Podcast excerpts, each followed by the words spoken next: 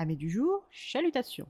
Pour les petits nouveaux, moi c'est Sekhmet et je vous souhaite la bienvenue dans mon podcast littéraire. Dans mon émission, je vais tenter trois fois par semaine de vous donner envie de découvrir des livres de tout poil, récents et moins récents. Alors, si ça vous tente, c'est par ici la suite. Aujourd'hui, je vais vous présenter Mononoke, histoire de fantômes japonais de Yakumo Koizumi, publié chez Inis. Dans ce recueil de 17 histoires courtes de fantômes et 3 études sur les insectes, nous faisons tout d'abord la connaissance avec notre passeur de savoir, traducteur, auteur et narrateur, Yakumo Koizumi, né en Irlande sous le nom de Ern Lafcadio.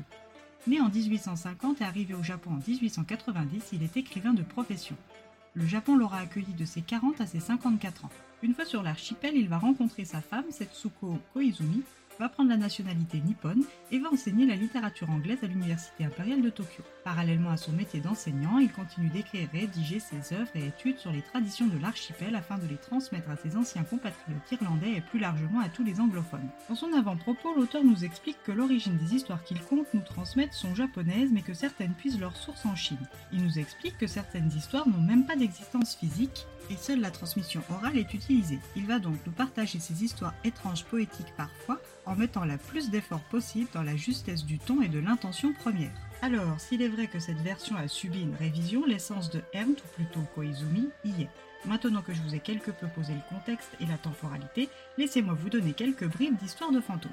Dans l'histoire de Mimi Nashi Oishi, par exemple, nous sommes revenus sept siècles en arrière à Danonura, sur le détroit de Shimonoseki, où eut lieu la dernière grande bataille d'un long conflit entre les Heike et les Genji. À la fin, l'intégralité des Heike ainsi que le jeune empereur Antuku Tenno ont péri, laissant ce rivage hanté pour les siècles qui suivent. Pour apaiser la colère des morts, les gens ont construit le temple bouddhiste d'Amidaji dans le village de Bakan, ainsi qu'un cimetière avec un monument pour les hauts dignitaires. Les esprits des défunts se sont un peu apaisés avec ces offrandes, mais pas totalement. Un jour, un aveugle, unanimement connu pour ses dons de conteur et de joueur de biwa, pour ceux qui se le demandent, un biwa est une sorte de lutte à quatre cordes, principalement utilisée comme accompagnement des récits. Nommé Oishi, et qui vivait à Bakan, s'est vu interpellé et réquisitionné une nuit par un samouraï. Oishi, impressionné et intéressé à l'idée de se faire encore plus connaître, suit l'inconnu en armure.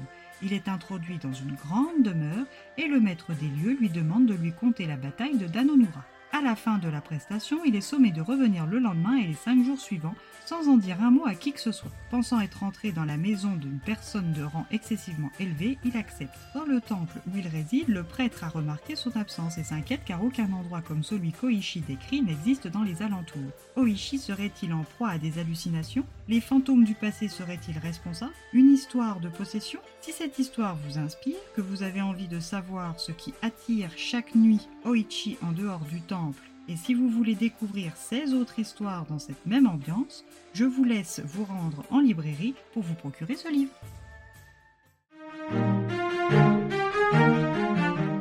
Lors de la première publication en 1904, soit l'année de sa disparition, un avant-propos sur les conditions géopolitiques particulières qui accompagnent la sortie de ce nouveau volume des exquises études nippones de M. Ern est écrit. En effet, la date de sortie correspondait ironiquement au mois où le monde attendait fébrilement les résultats des cuirassés nippons dans le conflit opposant le Japon à la Russie. Il est dit dans cet avant-propos qu'il aurait été difficile de trouver un meilleur passeur aussi doué de perspicacité et de sympathie que lui. Avec ses œuvres, il a su transposer la richesse de la culture japonaise dans un langage occidental. Que puis-je ajouter? Eh bien, pas grand-chose à part peut-être mettre l'accent sur la fluidité des récits et leur diversité. Même si le thème commun est les fantômes, les esprits et leur interaction avec le monde des vivants, chaque histoire a sa particularité.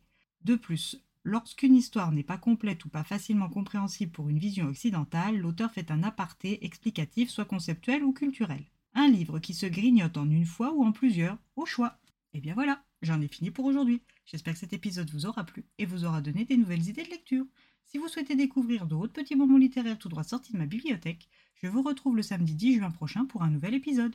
Et si d'ici là je vous manque de trop, vous connaissez le chemin sur Instagram, at les lectures de Sekhmet. Sur ce, chalut les amis et à la prochaine!